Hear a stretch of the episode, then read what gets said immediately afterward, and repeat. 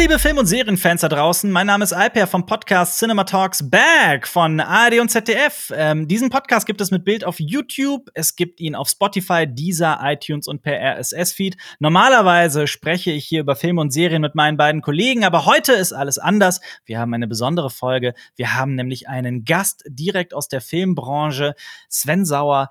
Er ist Visual Effects Künstler und arbeitet schon seit über 15 Jahren ähm, als Visual Effects Künstler und hat wirklich schon an den unglaublichsten Filmen mitgearbeitet. Wir sprechen über die Branche, wir sprechen über visuelle Effekte, was ein guter Effekt ist, was ein schlechter Effekt ist, über seine Lieblingsfilme. Äh, mir hat es sehr viel Spaß gemacht, also wünsche ich euch ebenso viel Spaß. Hallo Sven! Hallo! Wie geht's dir? Mir geht es gut. Hallo aus Berlin.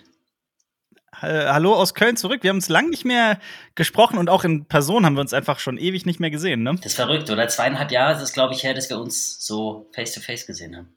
Zweieinhalb Jahre, wirklich? ja, wo man, wobei man aber eigentlich sagen muss, dass davon ja anderthalb Jahre einfach mal aus dem Kalender streichen müssten. Das ist ja, das ist ja keine reale ja. Zeit gewesen jetzt. Total traurig, ja. ne? Möchtest du vielleicht den Leuten da draußen einfach erstmal sagen, wer du bist und was du machst und ähm, warum wir gerade so glücklich sind, dass wir dich hier bei Cinema Strikes Back haben? ähm, ich bin Matte Painting Artist. Ähm, das sind die Artists, die meistens immer Establish Establishing Shots machen. Das sind die Anfangsschüsse von Kinofilmen, die man immer sieht, äh, wie zum Beispiel so Hubschrauberflüge über eine tote Stadt, die mit äh, Zombies überlaufen wurde oder solche Sachen. Und das Geil. sind diese, ja, das sind diese äh, Schüsse, auf die sich Matte Painting Artists spezialisiert haben. Das mache ich seit ich glaube, 16 Jahre und jetzt auch schon eine ganze Weile. Ja. Seit 16, 16 Jahren. Jahren. Also kann man sagen, bist du quasi Visual Effects Künstler oder ist das einfach noch mal so ein anderer Bereich oder wie wo würdest du das einordnen diesen Job? Genau, das ist das, sind, das heißt Visual Effects Künstler oder äh, abgekürzt VFX Artist, falls das mal fällt, dann kann man das zuordnen. Ähm, mhm. Und Matte Painting ist so eine Rubrik darunter. Ja, das sind auch gar nicht so viele. Das sind äh, erstaunlich wenige Leute weltweit. Man, man kennt sich auch, weil aber auch der Bedarf nicht so groß ist. Ja, also wie gesagt, so Establishing Schütze, da gibt's nicht viele in einem Film. Und dann braucht man halt auch nicht ein mhm. Heer von, von Artists, die die machen.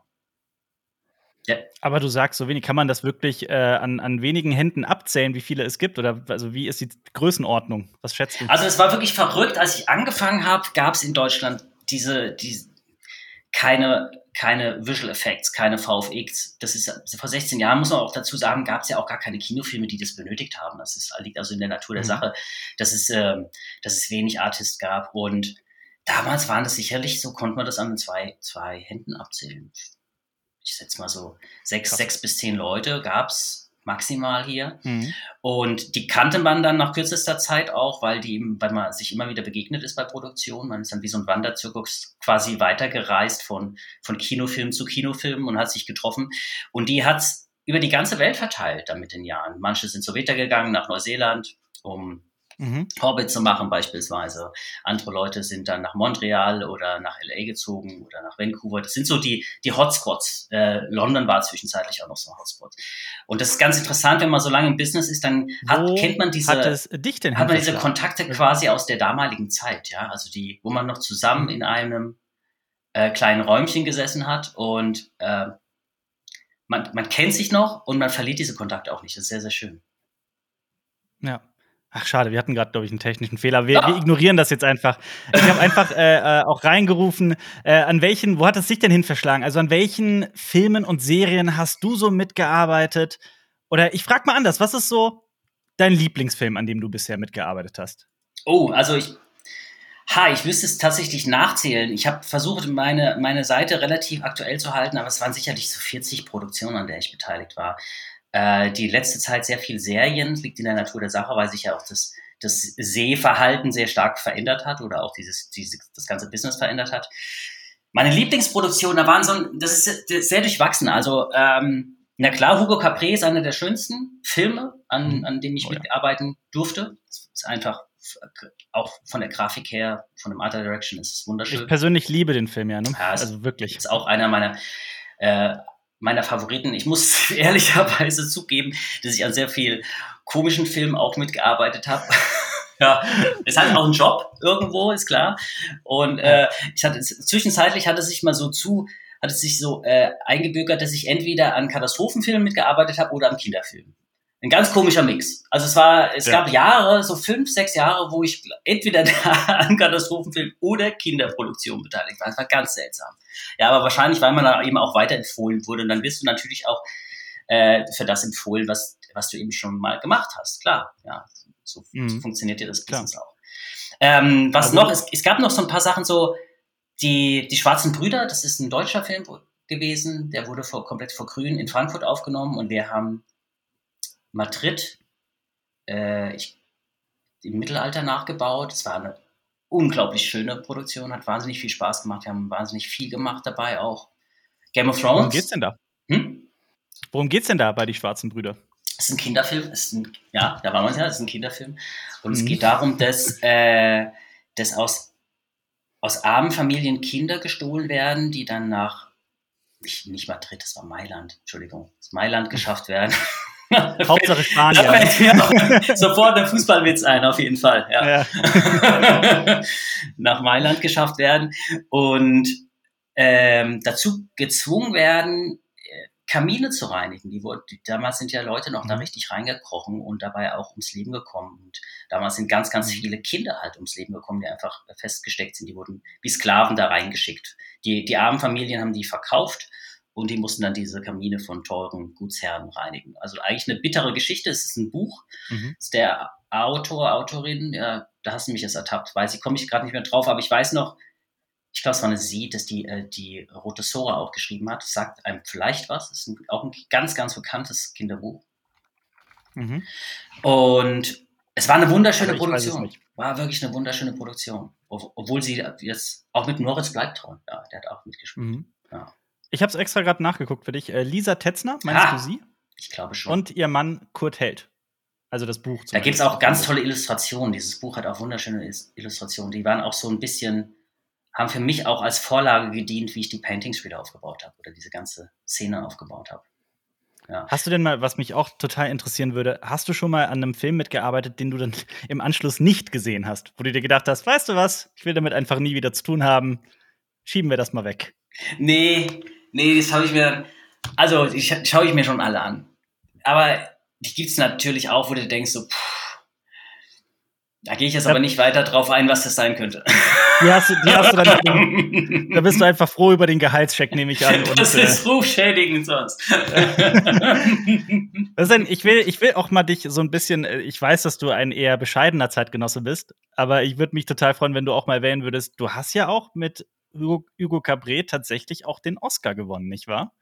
Ja, ich muss das ein bisschen relativieren, weil das Team nämlich den Oscar gewonnen hat. Ähm, nichtsdestotrotz. nichtsdestotrotz, genau, äh, war das äh, eine unglaublich tolle Erfahrung. Also die Oscar, wir, wir sind angetreten, ich weiß noch, als deutsche Produktion in den Visual Effects gegen äh, den letzten Teil von Harry Potter und gegen mhm. Planet der Affen 1. Und jetzt muss man einfach dazu sagen, das war das, was in der Shortlist quasi übrig geblieben sind. Das waren diese ich glaube, das waren die drei. Und mhm. man muss einfach dazu sagen, die visuelle Umsetzung von, von Harry Potter war unglaublich. War, ist atemberaubend. Ist auch heute noch Wahnsinn. Also wenn ich mir das anschaue vom, äh, vom Grading, die ganzen Effekte, wie das aufgebaut ist, unbeschreiblich. Und dieser Film hat nie was gewonnen. Er hat nie was in diesen, das ist ja, sieben Teile, glaube ich, oder? Ja, müssen sieben äh, acht, Teile sein. Sieben Bücher, oder, oder, acht Teile. Acht Teile, genau. Und jedes Jahr ist er ins Rennen gegangen und nie hat er was gewonnen. Das ist so ein bisschen wie der Fluch von äh, Martin Scorsese, den er auch hatte. Oder ja. auch äh, lange Zeit äh, Leonardo DiCaprio, genau.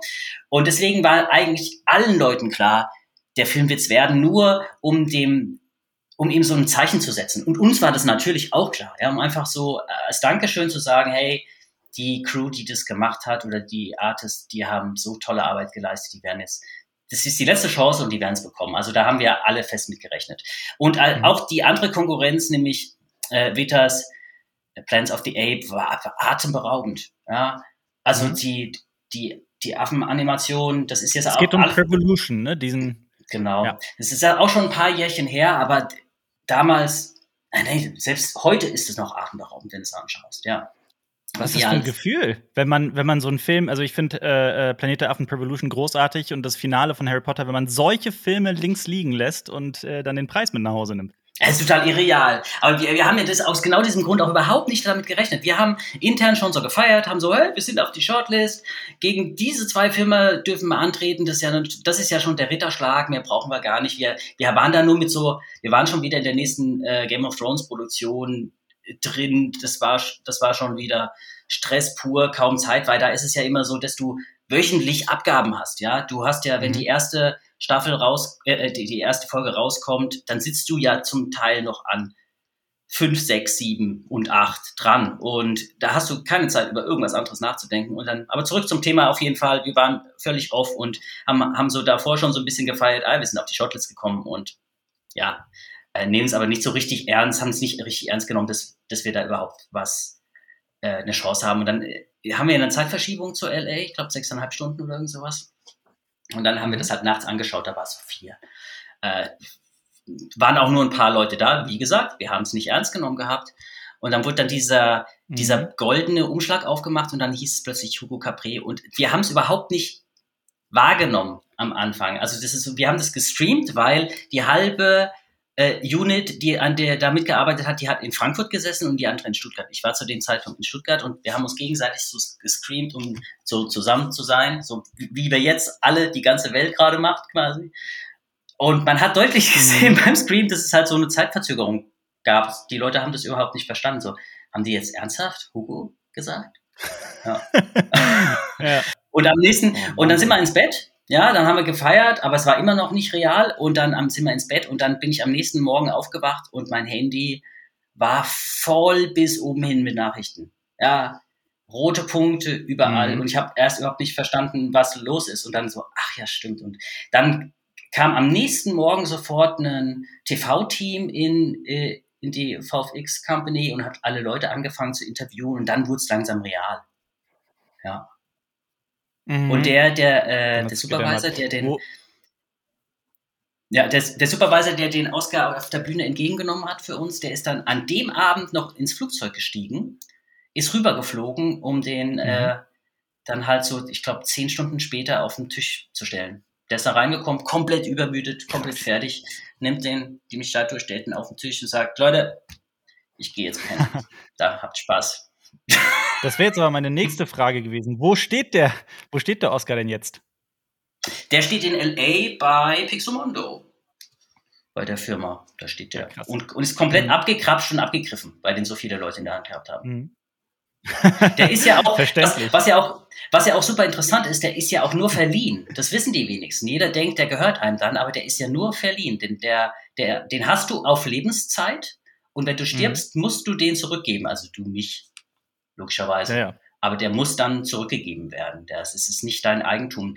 Das hat folgenden Grund. Äh, da gibt es ganz fiese Geschichten, wie zum Beispiel, dass ein, äh, ich glaube in den 40ern war das oder in den 50ern, dass ein Schauspieler an Krebs äh, äh, gelitten hat und der hat dann den Oscar verkauft, um damit die Krankenhauskosten mhm. zu begleichen. Und die Academy hat dann aber gesagt, verstehen wir das Problem, aber das, das können mhm. wir nicht machen, weil sonst wird der Markt plötzlich überflutet von Oscar-Statuen und das geht ja. einfach nicht. Ich weiß, ich weiß nicht, wie die sich intern geeinigt haben. Ich glaube, dass da, dass er zu seinen Krankenhauskosten gekommen ist. Aber ähm, das hat, hat so klar gemacht, wie, wie strikt die sind. Ja, ich habe keine Ahnung, äh, wo dein Satz gerade geendet hat. Wir hatten einen technischen Fehler, deswegen hatten wir gerade einen Schnitt. Äh, wir pfeifen da jetzt einfach drauf. Ja. Und ich, ich gehe einfach direkt zu der nächsten Frage über, wie du von all diesen Projekten und äh, Pixomondo und Hugo Cabret, wie du deinen Weg zu Cinema Strikes Back gefunden hast und warum du dir diesen Abstieg angetan hast.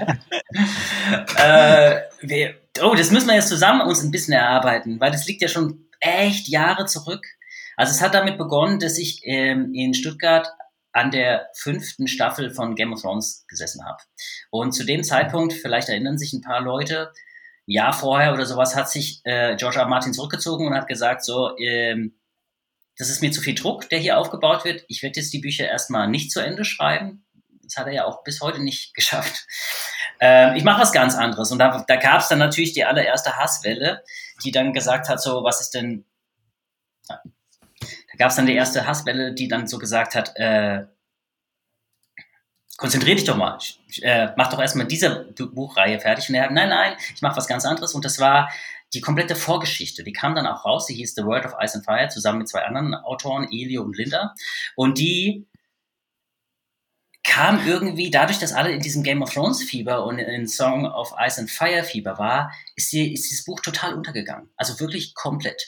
Oh, weil mhm. äh, zu, man muss einfach wissen, zu dem Zeitpunkt waren ja noch zehn Staffeln geplant gewesen. Also es war gerade mal Halbzeit. Die Leute waren so, das war auch die Staffel mit äh, Red Wedding und alle Leute waren so in diesem Thema drin, die wollten sich, die wollten sich gar nicht beschäftigen mit der Vorgeschichte. Und ich habe gedacht so, hm, okay, wenn das so untergeht, warum fragst du Josh R. Martin mal nicht selber, äh, was er damit vorhat. Oder äh, im Umkehrschluss, wenn ich jetzt einfach ein paar Game of Thrones Artists, die ich ja zu dem Zeitpunkt ja schon seit fünf Jahren kannte und die auf der ganzen Welt verteilt waren, wenn ich die zusammentrommel und dann quasi diese Vorgeschichte in Serienqualität umsetze, würde er uns dafür sein Okay geben. Und ich mhm. habe ihn angeschrieben und vier Wochen später hatten wir das Okay. Aber wie geht das? Du hast George R. Martin einfach angeschrieben. Ja, es ist so einfach ist es tatsächlich nicht. Also das geht, es gibt dann viele Umwege. Ich habe dann erstmal, ähm, du, er selber, ihn erreichst du ja gar nicht. Ja, er hat keine E-Mail, er hat, ich habe das Gefühl, er hat auch kein, äh, kein Telefon. Es ist äh, schier unmöglich, ihn zu erreichen. Und mhm. äh, ich habe aber herausgefunden, dass der allererste Buchverlag, der eines seiner ersten Bücher ver äh, überhaupt in Deutschland rausgebracht hat. Der, der Chef von diesem Buchverlag, der wohnt in Berlin und der ist ein sehr guter Freund von ihm. Der hat sehr, sehr persönliches Verhältnis zu diesem, zu der Person gehabt, weil man muss einfach ja wissen, Joshua Martin war ja nicht immer so erfolgreich wie heute. Ja, der hatte in den mhm. Anfangsjahren ganz, ganz krass gekämpft um jedes Buch, was rausgebracht wurde. Und diese, diese Kontakte, die du aus den Anfangsjahren äh, aufbaust, die die bleiben natürlich auch. Und zu denen, zu denen hat er auch Vertrauen. Und über diese Person, die, den konnte ich da halt von diesem Konzept äh, in Berlin äh, überzeugen. Und der hat sich dann an George R. Martin gewandt und hat äh, ihn gefragt, ob er das machen, ob er das Einverständnis geben würde. Ja. Mhm.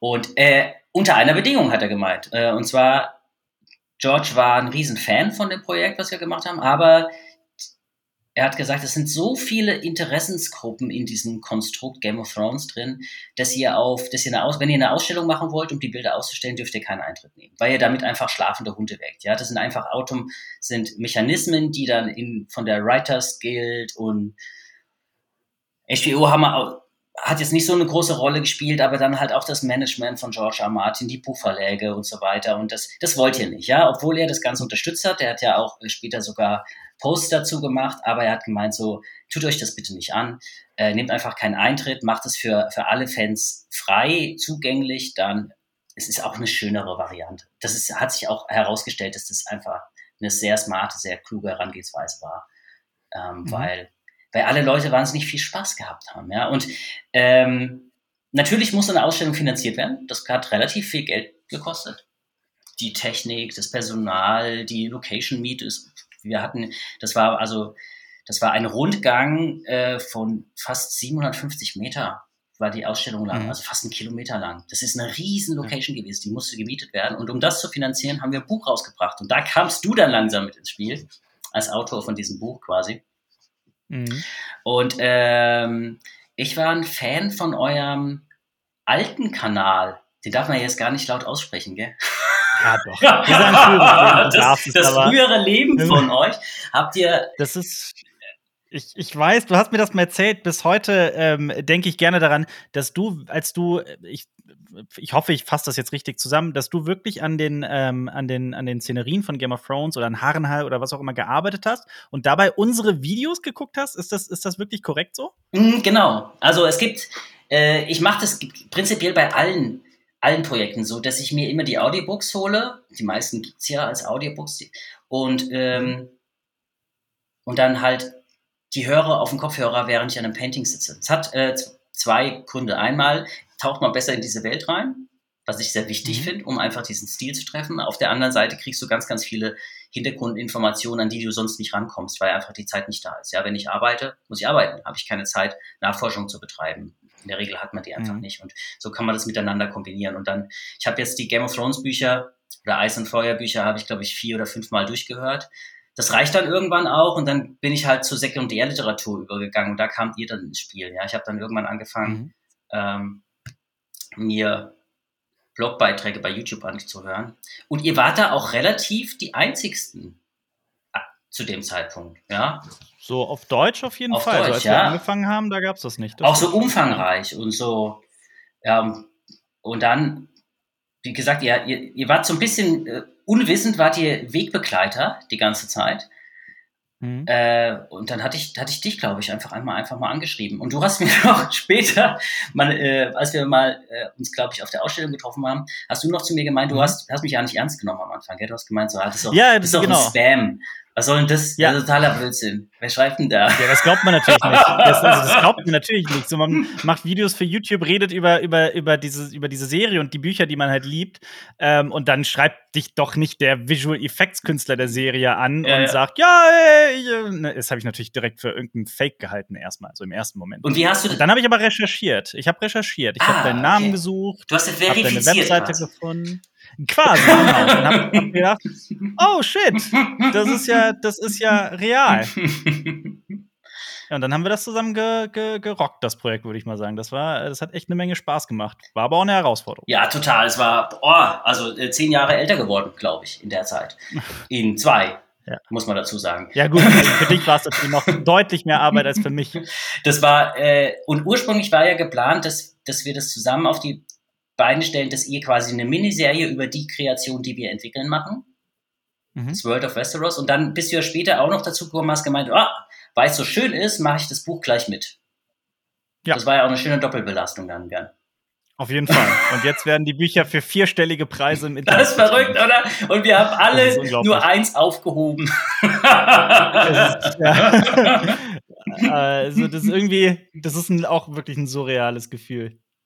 Ja. Wie ist denn aktuell dein, dein, dein, dein Standing zu Game of Thrones und vor allem auch dein Standing zu Staffel 8? Ah, die Staffel 8, der Evil.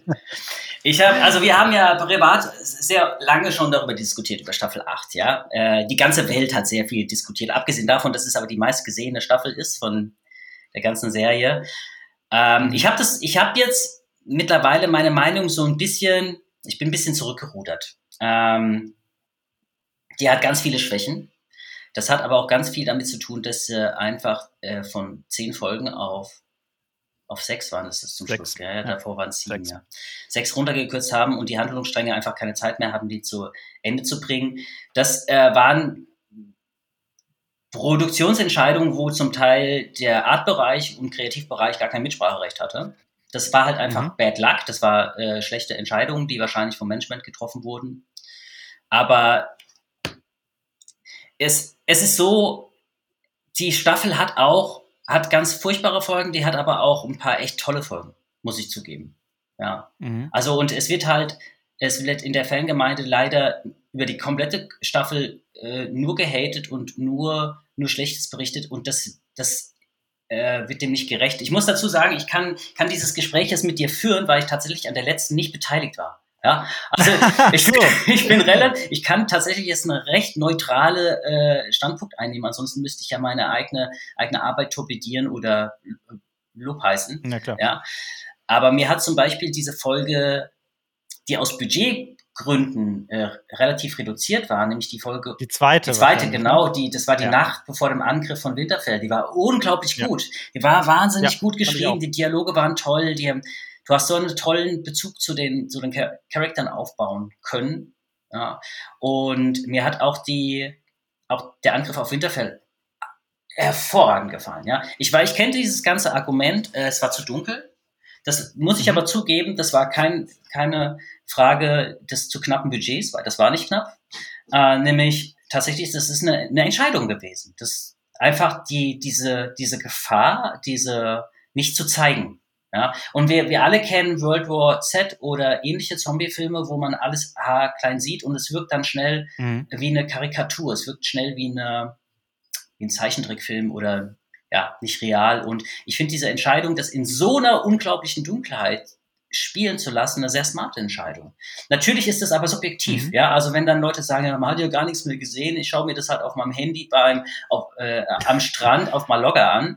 Jo, ich, ich, Ja. ver- ich verstehe den Punkt. Aber es, man muss da den kreativen Leuten dann halt auch einfach diese, diese Wahl lassen oder diese, ja, ja. diese Entscheidung, Entscheidung lassen. Ich finde aber auch deinen Punkt total interessant. Ähm, und ich würde davon gerne auch mal vielleicht so ein bisschen weg von Game of Thrones und auch allgemein betrachtet. Was glaubst du denn, was du als jemand aus der Branche, was unterscheidet für dich einen guten Effekt von einem schlechten? Das hat sich mittlerweile geändert. Hättest du mir die Frage vor fünf Jahren gestellt, hätte ich geantwortet, ein guter Effekt ist ein Effekt, den du nicht wahrnimmst als Effekt. Das stimmt aber mhm. nicht auf alle, auf alle Schüsse. Ja, also prinzipiell kannst du davon ausgehen, dass beim, beim Matte Painting, wenn es in der, in der Jetztzeit, im Heute spielt oder im Mittelalter, wo sich das Matte Painting perfekt in die Szenerie integriert und du im, im, im Zuschauerraum sitzt des Kinos und nicht verstehst oder gar nicht bemerkst, dass gerade was passiert, ein Effekt vorhanden ist, dann mhm. hast du deine Arbeit richtig gemacht. Also früher hieß der Spruch einfach so, wenn ich meine Arbeit richtig gut gemacht habe, dann hat keiner mitbekommen, dass ich überhaupt existiere. Sehr undankbar. Wie ein Schiedsrichter. Sehr undankbar.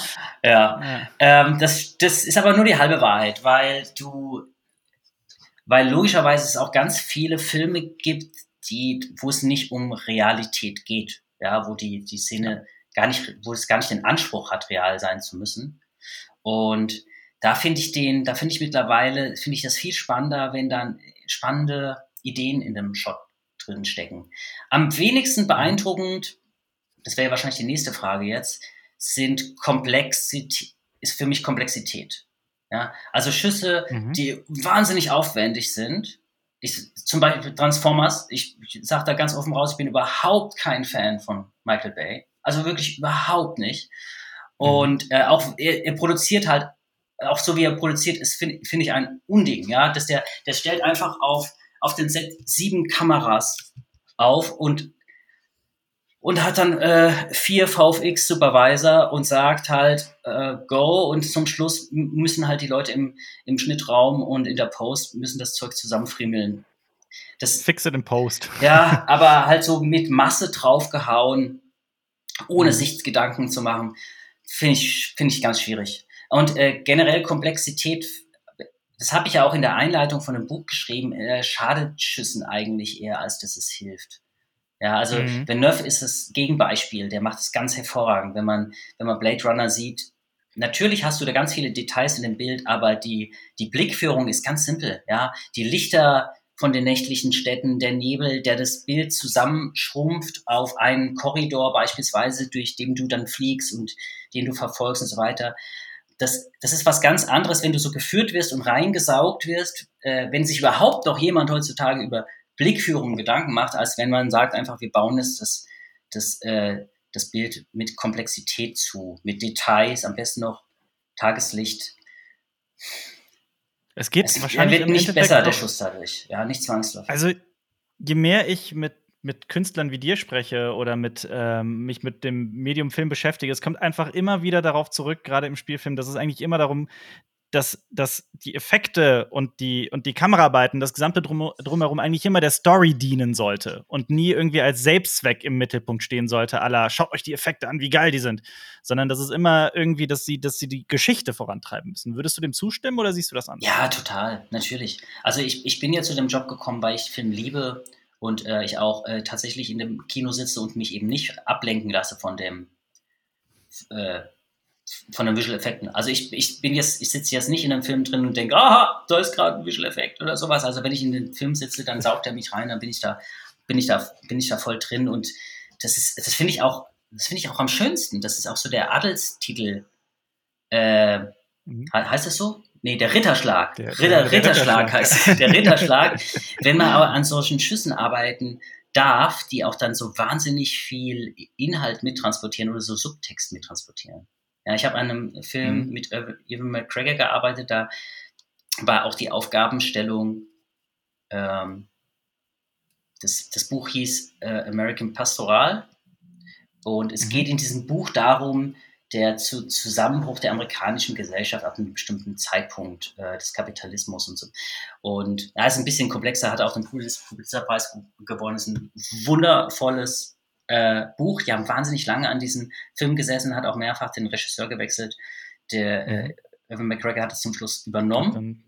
Ja. Und der hat halt auch gemeint, es gibt so eine Schlüsselszene, als wir mit ihm zusammengearbeitet haben, wo so ein so einen, äh, so ein Bully aus New York rausfährt und das ist so diese Szene, wo dann die Handlung kippt und alles furchtbar wird. Ja, und immer sch mhm. schlimmer und schlimmer und schlimmer. Und er hat uns dann so viel Freiraum zu, gelassen, dass er gesagt hat, das ist uns, diese Szene ist so wichtig, gebt uns doch jetzt mal ein paar Vorschläge, wie wir das auf der Metaebene diese, die, diese Kehrtwende oder diesen, diesen Break-Even dann kommunizieren äh, können. Und ich habe mich dann dran gesetzt und habe mir genau angeschaut, wann dieses Buch gespielt hat und kam drauf, dass die Twin Towers genau in diesem Zeitpunkt äh, gebaut wurden. Also mhm. sich im Konstruktionsprozess befunden haben. Und das ist, wir haben dann so, das war so ein Nachtschuss und wir haben dann die nächtliche Baustelle der Twin Towers reingebaut, die im Grunde genommen ja schon so eine, ähm, so eine Sicht auf das, was kommen wird, äh, repräsentieren. Mhm. Jeder verbindet diese beiden Türme mit äh, einer gewaltigen Katastrophe, die, die, das Weltbild, auch die Politik in Amerika, auch die Demo, den Demokratieansatz in Amerika geändert hat. Und alles das in diesem einen Bild drin und es hat halt perfekt gepasst und das haben wir da rein, äh, reingebaut und es kam auch in der Presse relativ gut an. Deshalb, dieses Zeichen haben dann auch die Kritiker tatsächlich verstanden. Und das ist halt an sowas, das Bild ist jetzt nicht, ist in Ordnung, aber die an, dem, an der Storyentwicklung beteiligt zu sein. Und dann sind wir jetzt wieder bei dem, was du gerade eben gesagt hast. Das ist ja das, das darauf kommt es an, ja. Also mhm. diese, diese, diese Ebenen reinzubauen, wo der Betrachter im, im Idealfall dann auch selbst dir erkennt und auch dann so ein bisschen stolz drauf ist, dass er es auch erkennt, erkannt hat, oder mhm. die einfach nur ein Gefühl auslösen, ja, weil bei äh, jeder erinnert sich an die fallenden Twin Towers und das, das ist abgespeichert in einem äh, kollektiven Massengedächtnis, das ist bei uns einfach drin und wenn wir diese Bilder sehen, wird dieses Gefühl wieder abgerufen und genau das ist das, was ich versucht habe, auch mit diesem Motiv dann zu erreichen. Ist das, passiert das zu selten, dass du dich so kreativ ausleben kannst? Bist du ab und zu auch von Vorgaben einfach zu eingeschränkt? Würdest du gern öfter noch kreativer arbeiten? Nee, meist erstaunlich. Man darf da erstaunlich viel mitreden, tatsächlich. Die, mhm. die meisten Regisseure vertrauen ein. Das liegt aber auch so ein bisschen an, an dem Ding von Matte Painting. Das sind, wie gesagt, diese, diese ersten Schüsse, die müssen halt auch sitzen, die müssen auch, die müssen auch viel transportieren und da hast du dann meistens sogar direkten Kontakt mit den Regisseuren, weil die, der, weil die so wichtig sind. Mhm. Und ja, nee, da kann ich mich jetzt nicht beschlag, beklagen drüber, dass, äh, dass, man, dass man zu viel Fließbandarbeit und zu wenig Kreativität hat im Alltag. Ja, ich muss, ich muss immer dran denken von diesem, ähm, von diesem Artbook, das du eben angesprochen hast zu Anziehen Westeros. Da hast du auch, da haben wir halt beide unsere Vorworte geschrieben und du hast in deinem Vorwort ein, ein Filmzitat gebracht. Da haben Jonas und ich mussten einfach nur lachen darüber. Es ist dieses berühmte Zitat von Roy Betty, also das mhm. äh, Rutger Hauer in Blade Runner spricht. Dieses, diese Momente werden verloren sein in der Zeit wie Tränen im Regen. Und dann spricht die Figur davon, dass sie Sea-Beams gesehen hat am Schulter des Orion, hinterm Tannhäuser Tor und so weiter. Und das Schöne ist ja, dass diese, all diese also was zur Hölle soll das sein? Das wird ja nicht gezeigt. Man sieht Rutger Hauers Gesicht im Regen. Ähm, und du hast halt gesagt, dass, dass, dass du so faszinierend daran fandest, dass eben so ein Satz einfach dieses Bild im Zuschauer einfach auslöst und dass es gar nicht notwendig ist, das auf der Leinwand zu zeigen. Glaubst du auch, dass Visual Effects das auch können sollten oder dass das ein, ein, eine potenzielle Kraft von Visual Effects ist? Zumindest ist das mein Ziel, wenn ich Shots aufbaue, ja, einfach ein bisschen, also die, der Arbeitsprozess ist tatsächlich so, dass man erstmal das Bild voll baut mit den ganzen Details und dann Stück für Stück wieder zurücknimmt. Es gibt ein ganz, ganz tolles Zitat von Goethe, der an seinen Brieffreund geschrieben hat, ähm, entschuldige, lieber Freund, dass ich dir heute einen so langen Brief schreibe. Ich hatte keine Zeit für einen kurzen. Ja, und das sagt im Grunde schon aus, dass gerade die Reduktion in ein Bild wahnsinnig zeitaufwendig ist und das aber auch ein Bild zum Meisterwerk werden lässt. Und das, das habe ich, versuche ich mir immer wieder auch äh, vors Auge zu holen, wenn ich, wenn ich selber an Paintings sitze. Ich, ich, ich baue dann erstmal ganz viel Details rein und dann zum Schluss fange ich aber an zu reduzieren und zu reduzieren und zu reduzieren. Äh, über Nebel, die man reinbaut, über äh, Licht, was man wegnimmt. Ähm, und um halt den Zuschauer auch nicht zu viel zu viel zu geben, ja, weil die, die, die wirkliche Fantasie entsteht ja erst dann, wenn man ihm quasi nur was oder uns, ich rede jetzt mal von uns, wenn man eben nur so kleine Bruchstücke hin äh, und der Betrachter sie dann selber halt eigenständig erweitert mit seiner eigenen Fantasie. Und das ist, glaube ich, so der Schlüssel. Ja, so funktionieren Kindergeschichte. Jede Kindergeschichte funktioniert so. Dass dann du, du fängst an zu erzählen und der Betrachter ergänzt es dann eigenständig weiter. Das ist so die Kunst. Ja. Ich, äh, ich lese und höre das immer wieder von den unterschiedlichsten Musikern beispielsweise, die erzählen, dass sie Pianisten oder Schlagzeuger, die erzählen, dass sie eigentlich ihr ganzes Leben daran gearbeitet haben, immer besser und genauer und genauer und genauer zu werden und die schwierigsten Stücke zu spielen. Und dann aber in ihrem künstlerischen Entwicklungsprozess halt zurückgehen und versuchen halt, das, das irgendwie in der, in der Einfachheit die, die Schönheit zu finden. Ja, also bei dir ja scheinbar genauso. Ja, ähnliche Modelle findet man ja auch in der Kunst bei Pablo Picasso, der auch jahrelang sehr gegenständlich gearbeitet hat und dann immer gemeint hat, so mhm. und jetzt möchte ich aber äh, äh, so pur und rein äh, malen wie Kinder malen und sich dann auch mhm. in, in, ganz andere Bereiche vorgewagt hat. Obwohl ich glaube, mhm. das ist eher so, das ist eher so ein Entwicklungsprozess. Mir geht es tatsächlich da an der Stelle gar nicht um meine Entwicklung, nämlich um die Shot-Entwicklung. Nämlich mhm. ähm, wie kann ich, wie kann ich das für den Betrachter noch interessanter machen? Ich weiß nicht, ob das die Intention ist von Picasso bei der Entwicklung von einem Bild. Das mhm. glaube ich was anderes. Ja. ja. Aber willst du quasi erzeugen, dass wenn man eine Burg irgendwie im Hintergrund sieht, dass sich jemand denkt, boah, ich will jetzt eigentlich genau da sein und diese Burg aus der Nähe betrachten? Ja, also äh, du hast dein, deinen Job doch eigentlich gut gemacht, wenn die, die Burg für wenige Sekunden auftaucht und der, der Kinobesucher mhm. völlig enttäuscht da sitzt. Die hätte ich jetzt aber gern ein bisschen länger gesehen. Dann hast du deinen ja. Job eigentlich gut gemacht. Ja. Ist ja eigentlich ein, ein gutes Gefühl. ja. Als, als und dann sind wir auch schon wieder bei der achten Staffel von Game of Thrones und Folge Nummer mhm. drei, wo alles in wahnsinniger Dunkelheit ist. Ne? Und man mhm. eben diese an diese diese äh, Welle an Untoter, die zu Tausenden wie so, ein, ja, wie so eine Welle, so eine Brandung quasi auf, auf die Burg zu laufen, im Grunde gar nicht sieht, aber trotzdem versteht, dass sie ja. da ist. Ja, ja, man sieht ja auch beispielsweise, also ich habe ähm, durchaus äh, meine, meine, meine Probleme mit dieser dritten Folge. Dunkelheit ist tatsächlich keins. Ich fand so ein ganz magischer Moment ist, wenn das Feuer in der Distanz einfach erlischt. Ja, das, ich fand das so einen starken Moment. Das ist, glaube ich, auch, da hatten wir uns, da hatten wir sogar telefoniert, glaube ich. Am, am, am, nächsten Tag hatten wir über diese Folge mhm. geredet. Mhm. Und es war unser beider Lieblingsschuss, oder? Das war diese Einstell ja, sein, Einstellung ja. mit diesen Reitern, die man nur als Punkte, als Lichtpunkte sieht und die dann plötzlich einfach die Punkte verschwinden. Das ist ja, ja von der genau. Technik her ein unglaublich simpler Schuss. Ja, ja. unglaublich simpel und trotzdem so tief. Also so. Ja, der erzählt oh, so viel. Wow, ja. Also klar, jetzt sind wir, jetzt sind wir schon wieder bei ganz anderen Geschichten. So, warum äh, hat Daenerys diese Reiter acht Staffeln mitgeschleppt und sie werden dann einfach verschwinden einfach vor der Burg transportiert hingestellt. Und dann nächste Folge, ach, die Hälfte ist weg. ja. Aber anderes Thema. Anderes Wie, wie, ähm, aber wie ist das denn? Also zum Beispiel, ich kann dir, wir haben ja auch unsere Zuschauer und Zuschauerinnen gefragt, so was würden sie gerne einen Visual Effects Künstler fragen, der seit 16 Jahren in der Branche arbeitet. Wobei wir haben 17 geschrieben, aber. Das kann auch 17 sein, das muss man mal äh, zusammenrechnen. 2006 sind Sechs sind es 15. 15 Jahre. Wir sagen 17, du sagst 16, in Realität sind es 15. Ich sind 15. Ja, du hast völlig recht, ja. es sind 15. Ah, was? Immer ist, ach, die zwei Jahre. ähm, ja, aber ganz spannend. Batz fragt zum Beispiel, wie heftig ist denn der Crunch in der Branche? Also, du hast mir tatsächlich, ich habe dich ja gefragt, ob du Lust auf dieses Gespräch hattest und du, du sprachst von einer Post-Project-Reha. Ja, das kann man jetzt, glaube ich, nicht, nicht schön reden. Und es ist auch kein Geheimnis, dass die Filmbranche auf allen Ebenen ähm, sehr viel Energie zieht von allen Beteiligten. Das wird ja jeder, jede Person am Set auch bestätigen, jeder Beleuchter, jeder Kameramann. Und das macht bei uns halt auch keine, keine Ausnahme. Das ist so wirklich erschreckend ist in der VFX-Branche, Visual Effect-Branche, dass dass der Altersdurchschnitt schlagartig ab einem bestimmten Alter einfach verschwinden, die Leute. Ja, also du, du hast dann äh, Leute, die über 40 sind, hast du auch in der Führungsebene, aber als Artist findest du die nicht mehr. Und das hat nichts damit zu tun, dass die alle zu Führungskräften geworden sind, nämlich weil die dann auch gesagt haben, so, pff, äh, ich habe auch schon Lust, eine Familie zu gründen oder so. Das sind aber exakt die gleichen Geschichten, die die Kameramänner auch erzählen, ja, oder Beleuchter ja. auch erzählen.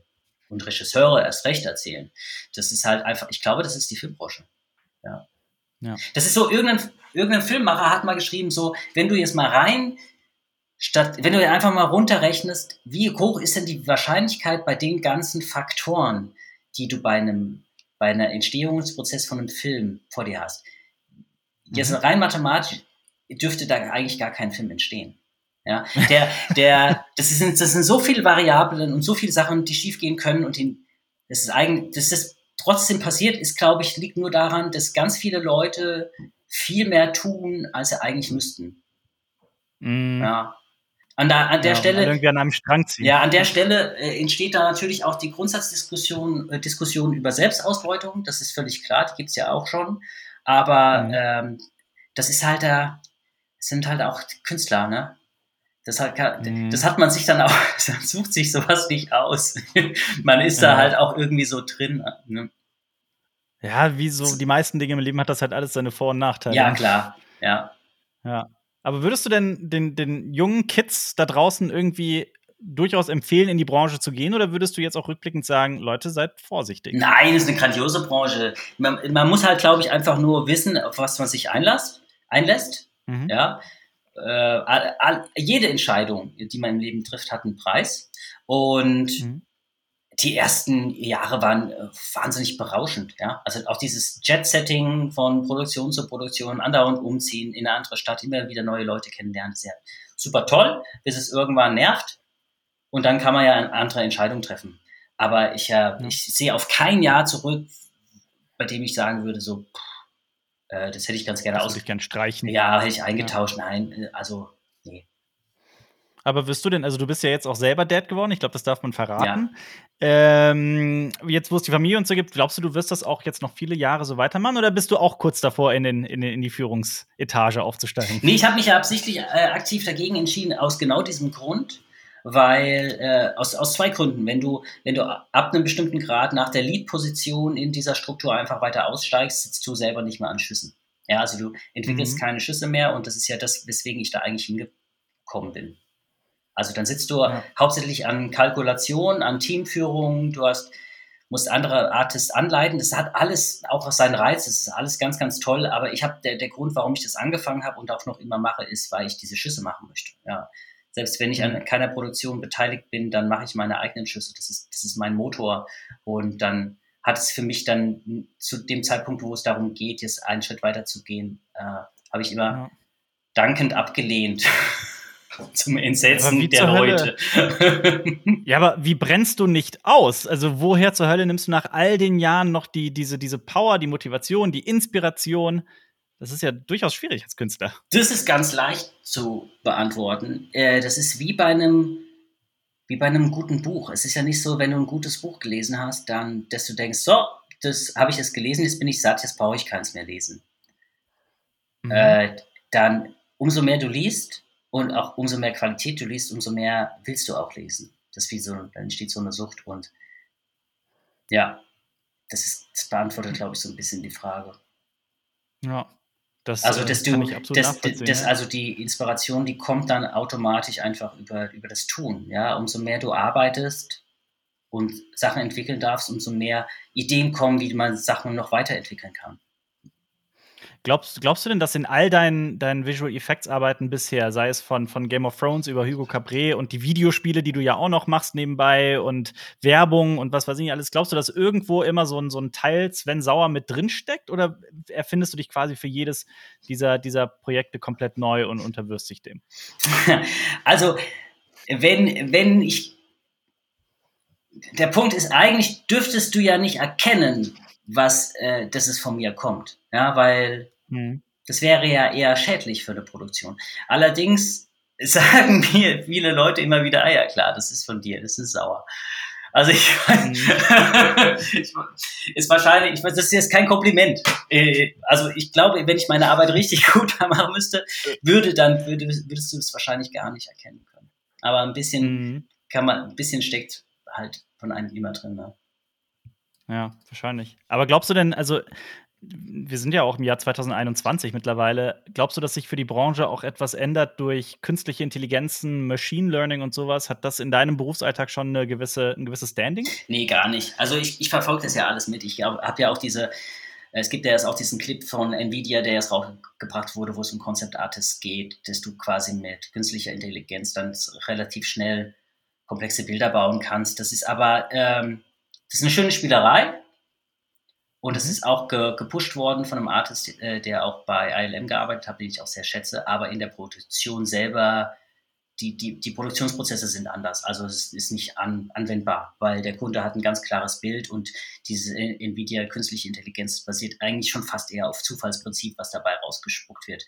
Diese Vorgaben, ähm, so, so wie ich eben beschrieben habe, das mit dem ähm, mit den Twin Towers, das sind ja ganz klare mhm. Vorgaben, sehr spezifische Vorgaben. Da geht es dann zum Teil wieder diskutiert über, äh, über Straßenschilder, wie die aussehen, wie die ausgesehen haben in den 60er Jahren. Da hat, da hat einfach nicht viel, viel Raum für diese, diese schnelle Zufallsprinzipien hast du im Alltag da eigentlich nicht. Also künstliche Intelligenz sind wir noch relativ weit entfernt, dass das zu einer, ähm, zu einer Gefahr für, für Artists werden würde. Das glaube ich nicht dran. Also. Äh, was aber tatsächlich jetzt in, in, einer unglaublichen Geschwindigkeit über uns äh, weggerollt ist, mhm. äh, wo wir uns auch alle äh, anpassen müssen, ganz, ganz stark, ist diese, ist die Echtzeitdarstellung. Ja, also diese, das Thema äh, Unreal Engine, sprechen wir es einfach mhm. mal aus. es gibt wenig Konkurrenz. Ja.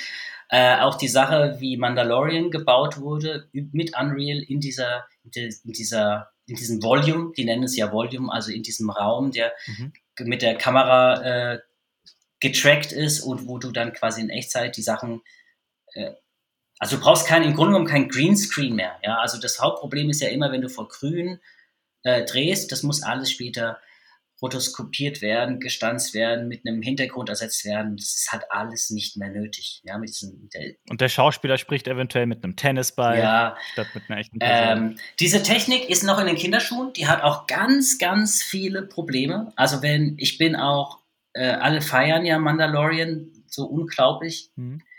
Ich finde, der hat relativ wenig Seele die, die Serie. Mhm. Die erste Staffel geht noch, bei der zweiten ist es mir extrem aufgefallen, weil, und es ist gar kein Angriff auf die Produktion oder die, ähm, die Regie, weil du aber einfach tatsächlich technisch einfach noch wahnsinnig begrenzt bist. Und du einfach merkst, dass die innerhalb diesen Grenzen auch arbeiten müssen. Und dann, das macht eben der Unterschied. Ja, also das macht einfach, da siehst du eben dann, dass der Kopf dann halt nicht frei war und gesagt hat, ich würde jetzt die Szene ganz anders aufbauen, beispielsweise, weil, weil wir halt in diesem Volume drehen mussten. Ich habe das tatsächlich gar nicht so sehr bei ähm, Mandalorian, ist mir das gar nicht so aufgefallen, aber was du meinst, ist mir total aufgefallen bei dem Film Ruf der Wildnis, der letztes Jahr erschienen ist, mit Harrison Ford in der Hauptrolle. Und der ist, glaube ich, in, äh, auch mit diesem Virtual Producing System äh, produziert worden. Und die Hintergründe ähm, die waren alle so, so, so perfekt und so völlig tadellos und austauschbar. Das war so, dieser Film hat für mich wie so vor Computerhintergründen so ab, sich abgespielt. Weißt du, was ich meine? Ja. Ich weiß komplett, was du meinst. Es ist natürlich das, das ist ein bisschen Spekulation, woran das liegen könnte. Man, man könnte ja sagen, ähm, das hat ganz viel damit zu tun, dass das, äh, die, die, reine technische Pipeline oder der, die Leute, die das umsetzen, kommen halt aus dem Game-Bereich kommen eben nicht aus mhm. dem Film. Noch, ja, das findet ja, dieser Wechsel findet ja gerade statt. Und es kann durchaus ja. sein, dass halt, weil eine, eine, eine Game-Bildsprache ist ja eine, zwangsläufig eine ganz andere als eine filmische und dass da ein Mix stattfindet, der erstmal irritierend wirkt. Ja. ja.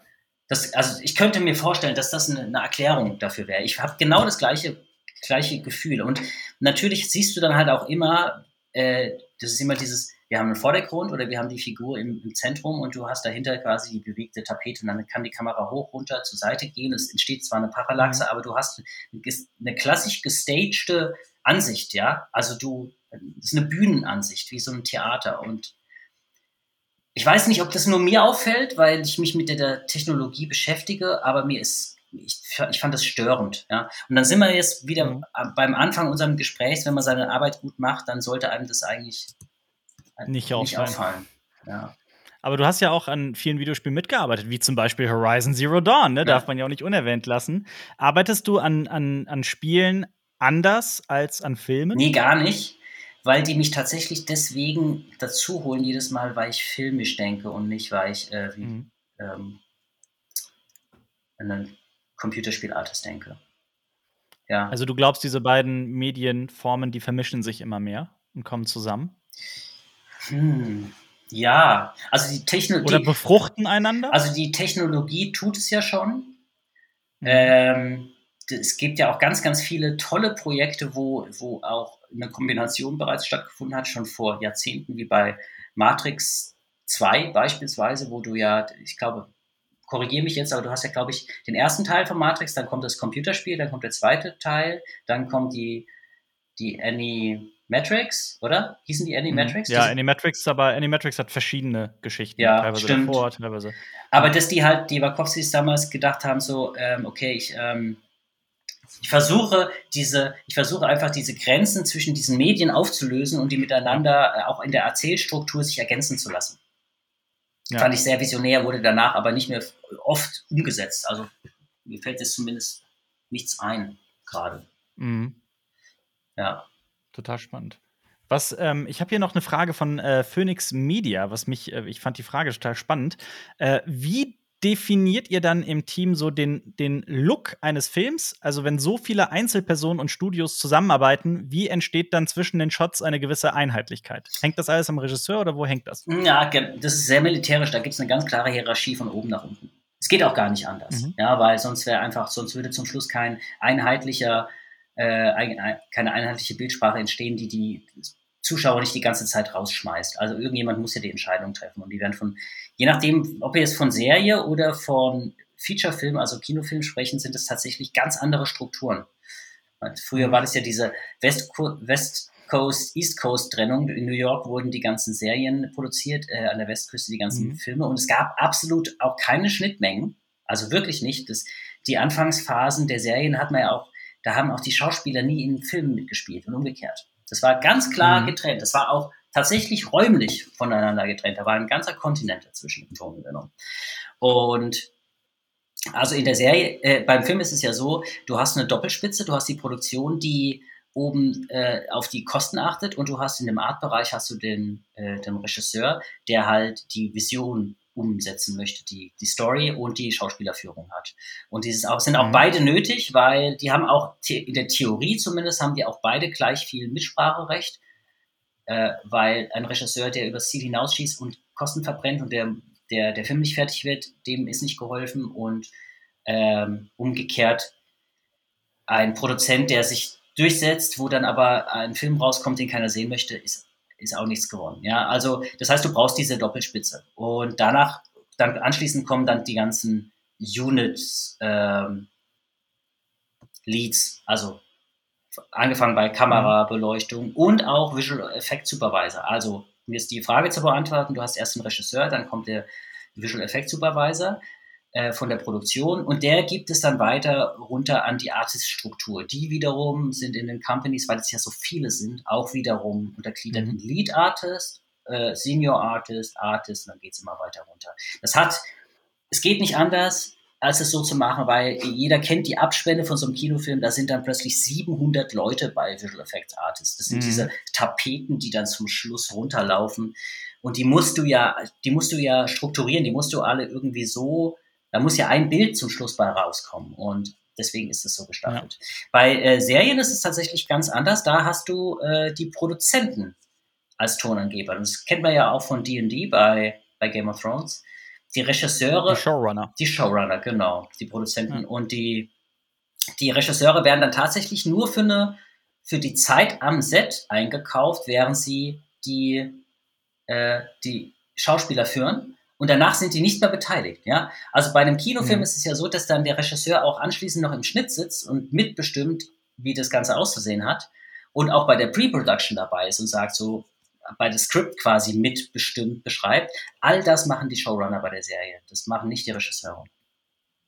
Ja, das beantwortet auch so ein bisschen die Frage von Jens Herford. Der hat sich nämlich dafür interessiert, wer winkt offensichtlich schlechte Animationen und Fehler durch? Das sind dann die Personen oben. Ja, ja, also es gibt ja, ja ich, ich sage nur Cats, ja, den Film Cats.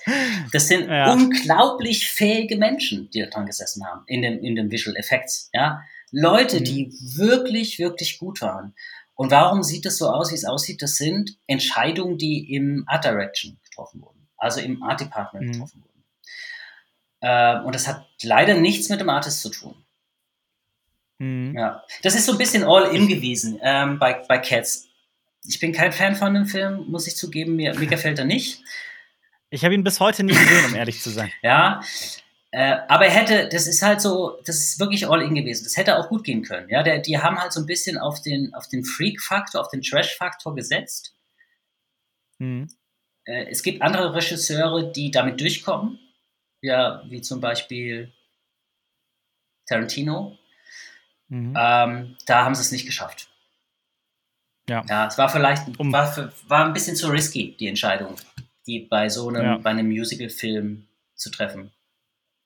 Absolut. Ich, ich muss gerade auch so ein bisschen daran denken, äh, Jonas und ich haben mal an einem Video über Game of Thrones gesessen und Jonas hatte die ähm, die erste Folge noch mal geguckt von der ersten Staffel Game of Thrones. Und ich werde das nicht vergessen. Das war total abgefahren. Uns ist ein, ein Fehler aufgefallen. Erzähl, da war tatsächlich, ja, ja, da war tatsächlich, das war, ich, doch, das war in der, in der aller, allerersten Szene der gesamten, also im aller, in der allerersten Sequenz der gesamten Serie. Da sind die ja im, im, äh, im hohen Norden, da im Wald und äh, da sind ja dann schon die ersten, äh, äh ne?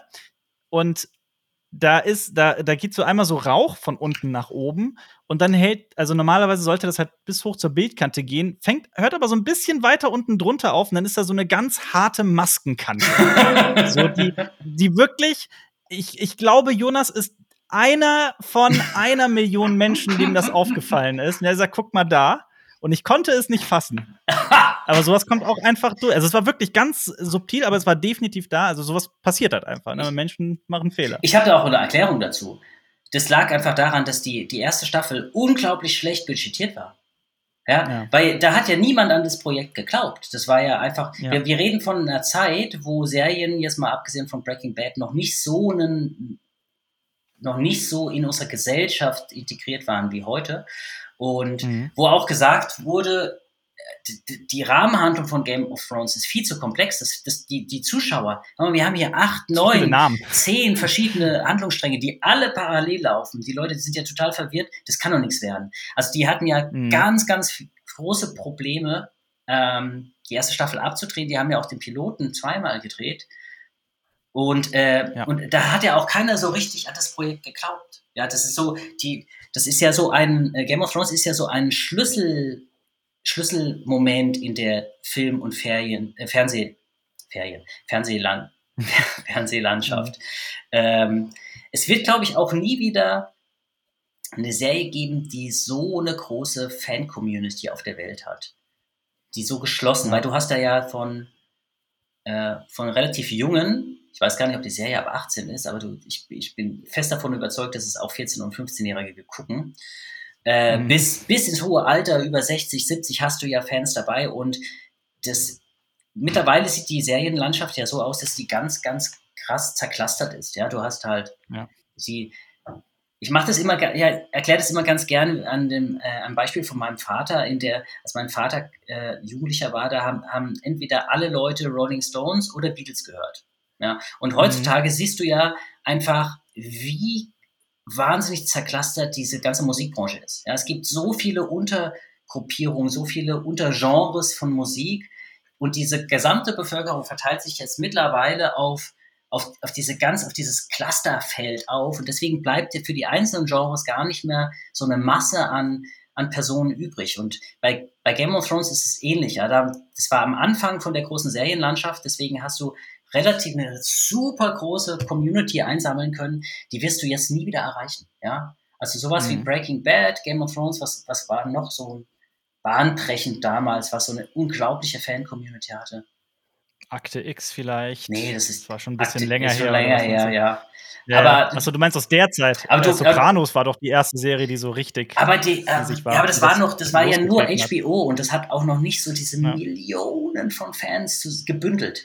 Auf jeden Fall, ich. Ja, das sind nicht viele Serien, die das. Das sind drei, vier. Haben. Das müsste man glatt mal, ja. müsste man glatt mal fragen, ob man die mal zusammenbekommen könnte.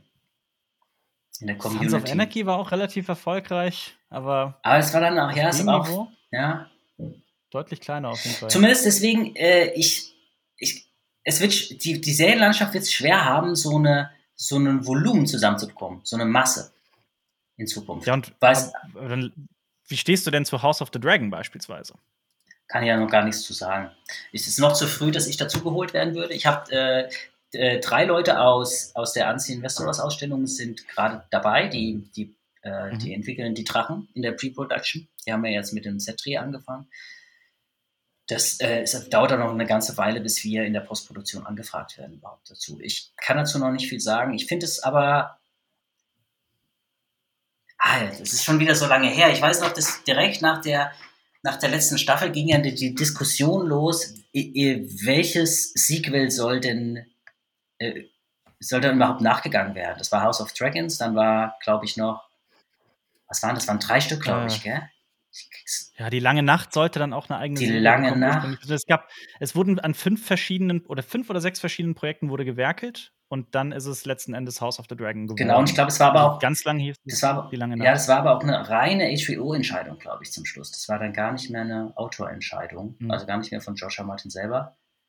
Es macht völlig, es ist völlig naheliegend und sinnvoll, House of the Dragons zu machen, weil das halt in der Timeline einfach am nächsten an der Serie dran ist und so viele mhm. Geschichten in der äh, Game of Thrones Serie auch darauf basieren. Also das ist ja die 1 zu 1 Vorgeschichte, was, wenn Tyrion beispielsweise irgendwie von damals erzählt, zwei Generationen vor ihm, dann ist es ja genau das, was jetzt verfilmt wird.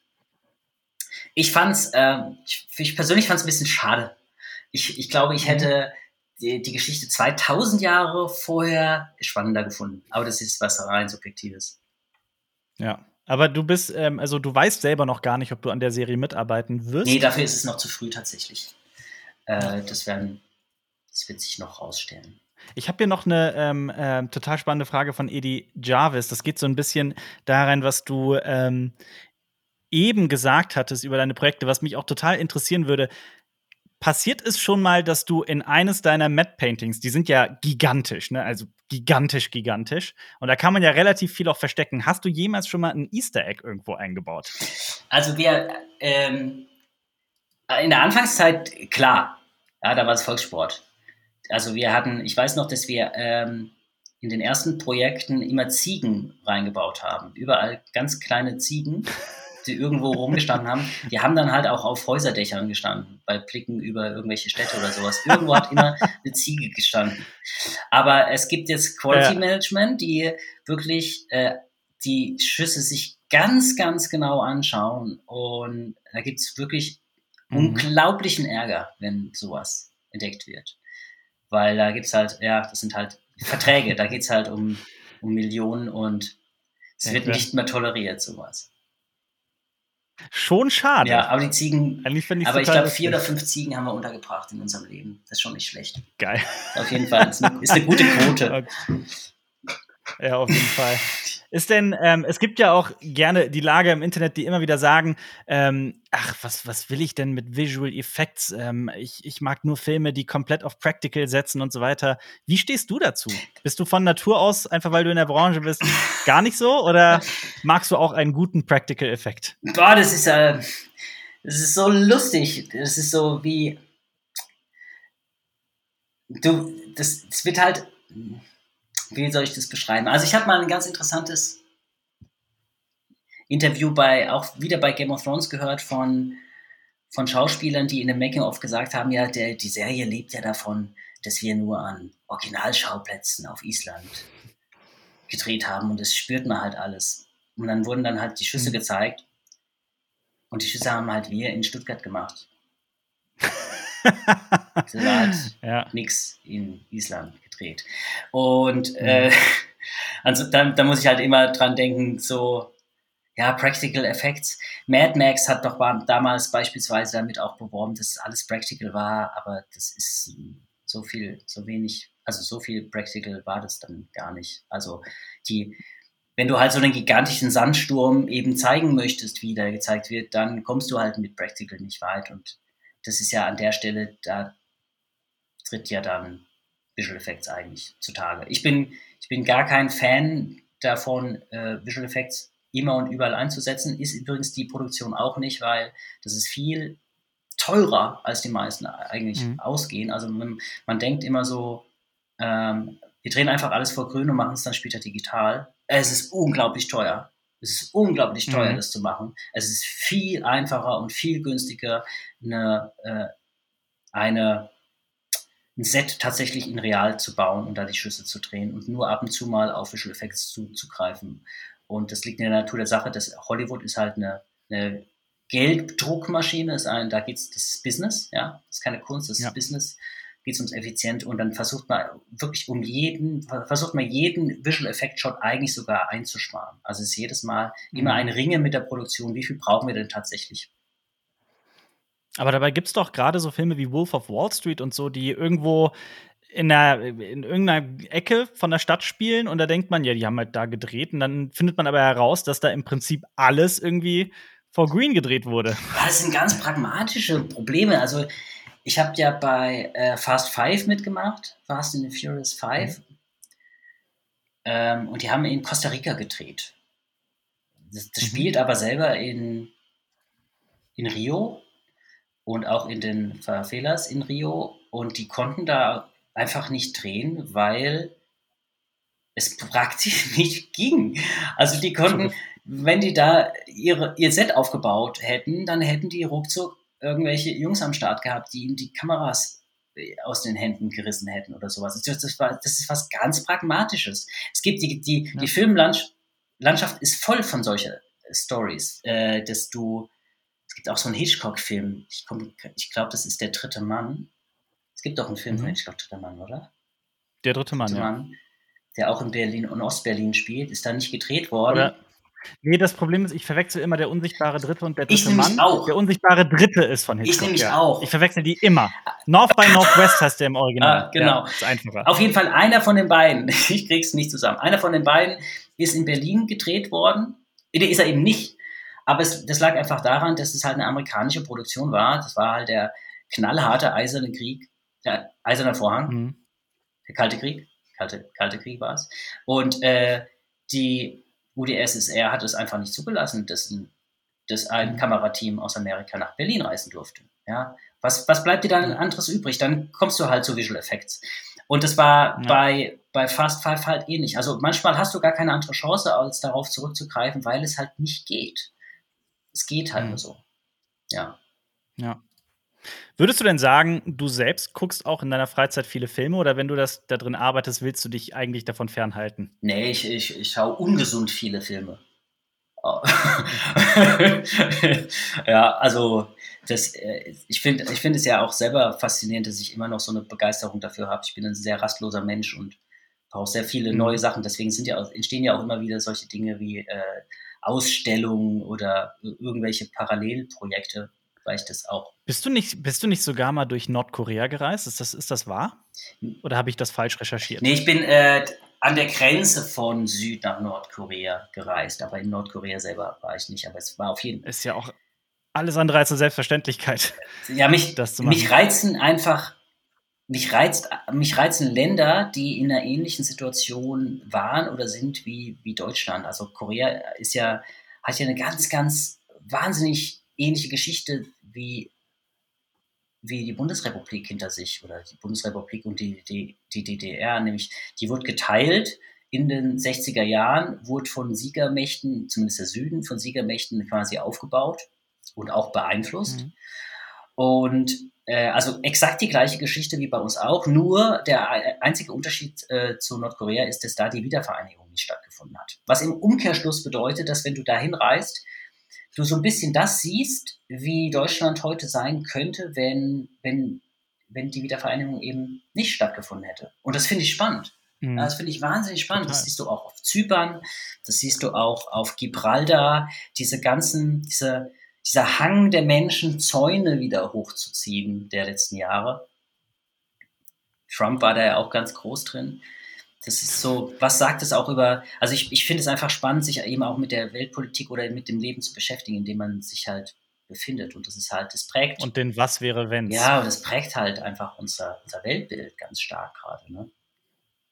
Ist das denn, baust du das dann auch in die Paintings ein? Also ich stelle mir das so vor, wenn ich Mad Max Fury Road gucke, um den Film wieder aufzugreifen, ich finde gerade so in den, in den ersten, lass es 10, 20 Minuten sein, gibt es so viele Shots, wo im Hintergrund kleine Geschichten erzählt werden. Und so kleine Details, die auf eine, auf eine komplexe Welt hinausdeuten. Baust du manchmal solche Geschichten in die Paintings ein oder, oder versuchst es? Ja, ich liebe es das ist auch, das ist ja auch der Grund, warum ich mir die ganzen Hörspiele immer anschaue, wenn ich, äh, anhöre, mhm. wenn ich, wenn ich selber an einem Painting sitze, um eben diese kleinen Geschichten herauszufiltern und die auch einzubauen. Die Regisseure sind auch sehr dankbar darüber, dass dann jemand mhm. dann äh, eigenständig dann sowas noch mitdenkt, auftreibt und noch mit einfügt. Glaubst du, dass das auch der Grund ist, dass du das jetzt hier seit 17, 16, 15 Jahren machen kannst? Das weiß ich nicht. Die Frage müsstest du den Regisseur stellen. ich weiß es nicht. Ähm, welchen, welchen Regisseur würdest du denn gerne mal kennenlernen, den du vielleicht noch nicht getroffen hast? Wäre Denis Villeneuve zum Beispiel so ein Name? Ja, auf jeden Fall. Auf jeden Fall. Ich glaube, das ist ja so neben Christopher Nolan sind das jetzt auch meine beiden äh, Regisseure, wo ich mich wie ein kleines Kind drauf freue, wenn ein neuer Film rauskommt.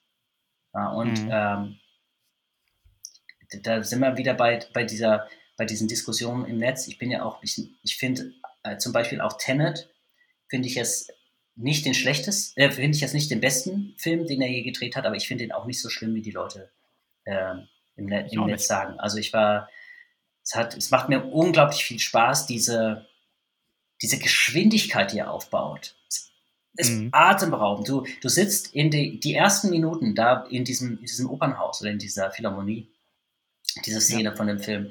Das ist ein Adrenalin, was, äh, was er schafft, bei den Zuschauern aufzubauen. Du sitzt elektrisiert in, in, dem, in dem Sessel und denkst einfach nur so, wow, was ist denn das hier? Und das, er hat, der schafft es ja, das, dieses Level zu halten. Ja, also der, der Film mhm. ist ja durch, hat ja durchweg diese Energie. Und das muss man erstmal hinbekommen. Ja. Ja, finde ich auch, absolut. Ich hab, und was? Hoppala.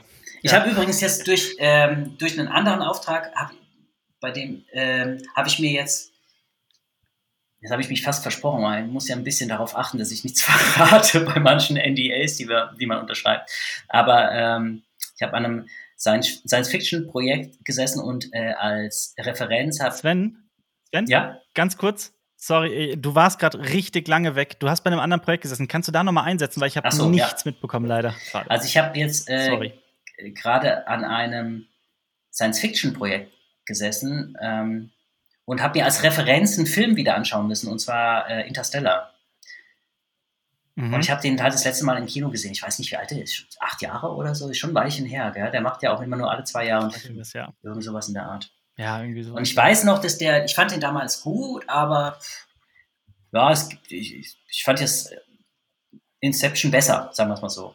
Und ich habe mir den angeschaut und ich habe ungelogen mit Tränen auf dem Sofa gesessen es war, ist ja unglaublich. Ich weiß nicht, ob das daran liegt, dass ich ja selber ein Kind habe, seit anderthalb Jahren, mhm. dass man diesen Film mit anderen Augen sieht, weil es geht, das geht ja gar nicht um Science Fiction, es geht ja tatsächlich um, es geht ja um Familie. Und da gibt es so eine unglaubliche Szene, wo er von dem allerersten Planeten zurückkommt und sie viel länger gebraucht haben, als eigentlich geplant war.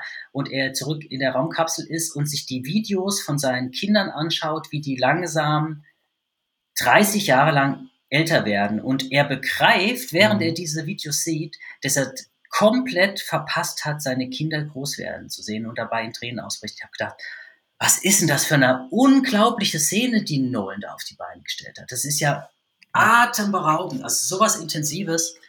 Wahnsinn. Also es ist wirklich so. Und ich finde das Witzige ist, dass gerade Nolan immer wieder vorgeworfen wird, seine Filme wären emotional kalt. Oh, Was, das ist ja. Das ist, also schaut euch diesen ja. Film nochmal an. Es ist es ist beeindruckend. Das ist natürlich, ja, wie gesagt, vielleicht sehe ich das durch. Mir brauchst du den nicht zu bewerben. vielleicht sehe ich den einfach durch eine andere Brille jetzt durch, als Vater, aber es ist, boah, halt nicht ja. so. Was sind denn sonst so die, die besten Filme, die du in letzter Zeit gesehen hast? Also wir müssen ja jetzt erstmal die letzten anderthalb Jahre rausrechnen, weil der, die Produktion komplett gestoppt worden vor allem. Ich habe mich sehr auf Dune gefreut, der jetzt gestoppt wurde. Ich, oh ja. ich bin äh, sehr kritisch, ja, weil ich den, den das Original sehr schätze. Er ist, ich weiß, der ist schlecht gealtert an vielen Punkten, aber ich. Du meinst den von Lynch? Ja. Ich finde ihn tatsächlich gut. Äh, ich, ich mag äh, es, wie er diese, also das ganze Universum ist ja deswegen interessant, weil, weil der Autor Herbert einfach, einfach die, die Eckpfeile aufsetzt. Äh, diese ganze Gesellschaft ist quasi über eine künstliche Intelligenz fast vernichtet worden. Also müssen wir das Thema äh, Rechner oder inter künstliche Intelligenz und Computer einfach komplett, es wird jetzt eliminiert bis ins Detail. Mhm. Und alles, was dann noch übrig bleibt, darauf baut, baut er dann halt eine, eine Zukunftsvision auf. Und das ist erstmal, boah, ist grandios. Und das ist, hat Lynch gut hinbekommen, fand ich. Also dieses, ähm, dieses, diese Mischung zwischen Zukunft und Mittelalter. Ja, also ich, ich nehme nur das, was übrig ist, wenn du die Technik wegrationalisierst, das, was noch übrig bleibt, und versucht es eh irgendwie so zu biegen, dass man damit in der, in der Zukunft klarkommt. Das hat er von der Bildsprache sehr schön auf den Punkt, Punkt bekommen. Der ist natürlich, mhm. wie gesagt, der hat, ist nicht in allen Aspekten gut gealtert, der Film. Also im Gegensatz beispielsweise zu Alien 1. Kannst du immer noch anschauen. Ja, ja oder äh, Blade Runner. Ich verstehe immer noch nicht, wie Effekte gemacht wurden, obwohl ich aus diesem Bereich komme. Die wurden ja zum Teil, das wurden ja verschieden, wie die, die fliegenden Raumschiffe wurden auf extra Kameras aufgenommen und dann drüber kopiert, mehrfach. Es wurden zum Teil sechs, achtfach übereinander kopiert. Ah, wow. Mhm. Wow, wow, wow, wow, wow. Alles ohne Rechner. Unglaublich. Ja. ja. Das schafft June nicht ganz, aber ich finde ihn trotzdem gut. Äh, ich mhm. bin mal gespannt, was äh, Villeneuve draus macht aus dem Film, ja. Also, ja, der, bin auch sehr gespannt. Ja. Aber was, ich hätte noch eine ganz persönliche Frage aus, aus reiner Neugier. Du wenn du dir so einen, einen YouTube-Kanal wie beispielsweise Cinema Strikes Back anguckst, hast du man oder, oder auch die Kollegen und Kolleginnen, hast du manchmal das Gefühl, dass bestimmte Aspekte in der, in der Filmkritik und in der Filmbesprechung zu kurz kommen? Weil ich stelle mir diesen Gedanken ganz, ganz, ganz oft, ähm, dass einfach so, so ein Film besteht aus so vielen Departments und jedes Mal sitze ich in den Credits und denke mir jedes Mal aufs Neue, auch nach all den Jahren, boah, das sind so viele Menschen, die daran mitgearbeitet haben. Ähm, hast du manchmal das Gefühl, dass so bestimmte Aspekte einfach zu kurz kommen? Das ist eine gute Frage. Ähm, von den ganzen Gewerken meinst du, dass dann über manche ja, überhaupt nicht berichtet wird? Oder stört dich nee, was stört in, mich, der, in, der, Art der Besprechung? Es stört mich nicht, aber ich, ich gehöre jetzt auch nicht zu den Leuten, die unbedingt Wert drauf legen, dass zum Beispiel über das eigene Gewerk gesprochen wird. Oder mhm. ähm, ja, Nee, ich, ich wüsste es jetzt nicht. Es gibt ja auch umfangreiche Dokus und die, die, mhm. die meisten Produktionen decken ja mittlerweile alle Gewerke ab, schon auch, auch um den Artists, die sich den Arsch aufreißen, so ein bisschen was zurückzugeben. Also diese, diese Dokus auf den Sammel-DVDs haben ganz oft auch die Funktion, äh, um dem Team einfach ein Geschenk zu machen, die dann vier Jahre lang geblutet haben und vielleicht nicht wie die Schauspieler im Vordergrund stehen spielt eine, ja. spielt eine ganz, ganz, ganz starke Rolle und auch eine ganz mhm. wichtige äh, teambindende Maßnahme, sowas zu produzieren. Ja. Hattest du denn schon mal das Gefühl, hast du schon mal eine Kritik gelesen zu einem, zu einem Film, an dem du mitgearbeitet hast, die du so gar nicht geteilt hast, äh, die dich wütend gemacht hast? Oder hat dich das, hast du dieses Gefühl nicht? Nee, also nee, nee, habe ich nicht. Also A, weil so, so nah lasse ich das nicht an mich ran und dann denke ich auch so, dann denke ich mir auch so ein bisschen so, manchmal, da fehlen euch dann halt auch leider die Informationen und das kann man, kann man auch niemandem vorwerfen. Das, das, das fängt jetzt, das hat auch wiederum was mit der letzten Staffelbesprechung von Game of Thrones zu tun. Das ist, ist klar, ich, da versteht man die, die Punkte, die Kritiken, aber du hast, das sind halt, es ist halt nicht schwarz und weiß, es ist halt wahnsinnig komplex, ja, wie Entscheidungen getroffen werden und auch was möglich ist oder nicht möglich. Dann hat äh, die Rolle Zeit spielt bei Qualität oft eine ganz entscheidende Rolle. Lizenzrechte, äh, Gehälter. Es wird relativ schnell sehr komplex und dann zu sagen, mit dem Finger auf jemanden zu zeigen und der hat versagt, es ist leider zu, zu einfach. das ist so. Mhm. Das, aber ich verstehe, dass jemand, der diese Information nicht hat, der, dass der erstmal erbost ist. Aber an der Stelle entsteht dann halt meiner Seite kein, kein emotionaler Austausch oder kein Konflikt, weil ich denke so, ja, du weißt es nicht, hast die Information nicht und aber was ist denn für dich die, die Bedeutung dann oder der, der Wert einer Filmkritik insgesamt betrachtet? Ich lasse mich tatsächlich inspirieren. So ein bisschen. Also ich, ich, ich höre auch beispielsweise, kennst du äh, äh, Kermode, die BBC-Kritiker äh, von der BBC? Nee, glaub nicht. Äh, und mhm. den höre ich immer bei der sehr viele Arthouse-Filme äh, quasi bespricht, die ich mir wahrscheinlich sonst nicht anschauen würde. Und ich lasse mich dann immer ganz gerne inspirieren und schaue mir dann Filme. Ich kenne ihn wohle. Hm? Ich kenne ihn wohle vom Gesicht ja. her, doch. Ich habe den schon. Also sehr lustig, sehr, sehr angenehm. Ja. So wie ihr. Dankeschön. Aber der, der inspiriert dich? Äh, der, der schafft es, dass ich mir Filme anschaue, die ich mir wahrscheinlich sonst nicht angeschaut hätte. Ja, also ich habe mhm. tatsächlich überhaupt nichts gegen Kritiker. Überhaupt nicht, weil ich das eher als Chance sehe, dann einen Blick auf eine Sache zu bekommen. Ich sage mir dann aber auch, äh, viele, wenn, wenn derjenige nicht die gleiche Meinung hat wie ich, dann ist es halt so. Ich lasse mhm. mich da jetzt emotional, bin ich da nicht sauer, weil das ja auch deine Frage war. Bin ich dann auch sauer oder fühle fühl ich mich dann ungerecht behandelt, wenn, wenn, wenn irgendjemand was zerreißt oder sowas? So nee, dieses, dieses Gefühl taucht da nicht auf. Nee, würde ich könnte ich mich ja. jetzt an nichts erinnern. Ja. In einer Sache würde ich dir widersprechen. Erzähl. Du bist Wohle sauer, du bist Sven sauer. Und es war wunderbar, dass du heute hier warst. Es hat mir wirklich unglaublich viel Spaß gemacht. Ähm, es war total, ich habe vieles gelernt. Ich finde es eh immer total inspirierend und faszinierend, mit dir zu sprechen. Also danke, dass du die Zeit genommen hast heute für, für mich und Jonas. Ja, hat sehr viel Spaß gemacht. Hier stillschweigend daneben sitzt. Würdest du denn noch, hast du noch irgendwelche Schlussworte, irgendwas, was du noch in die, wie geht's weiter für Sven Sauer? Wie geht's weiter? Ähm, wir schicken unsere Unseen Westeros Ausstellung, an der ihr ja auch beteiligt war, gerade auf Reisen. Die nächste wird in Darmstadt auf einer echten Burg sein. Da bin ich sehr stolz drauf, dass wir das in der Corona-Zeit möglich gemacht haben. Das ist so die, das große Ding für die nächste Zeit. Ja, und dann weiter Filmproduktion, weiter Serienproduktion. Mhm. Ja. Ja, sehr spannend. Cool, danke dir. Ja. Hat euch das Spaß gemacht? Dann ab auf YouTube mit euch, falls ihr nicht eh schon hier seid und schreibt uns in die Kommentare, mit wem wir noch einen solchen Podcast aufnehmen sollen. Und falls ihr mehr von Sven Sauer hören wollt, dann checkt gerne mal seine Webseite aus oder besucht uns in unserer Playlist World of Westeros. Da haben wir auch schon ein Interview mit Sven Sauer geführt und das war total spannend. Äh, eines meiner liebsten Videos auf unserem Kanal. Und äh, außerdem verlinken wir euch auch noch unseren letzten Podcast. Da sprachen wir zu dritt über die besten und schlechtesten Filme der letzten zwölf Monate. Abonniert Cinema Strikes Back. Bis zum nächsten Mal. Macht's gut. Das war ein Podcast von Funk.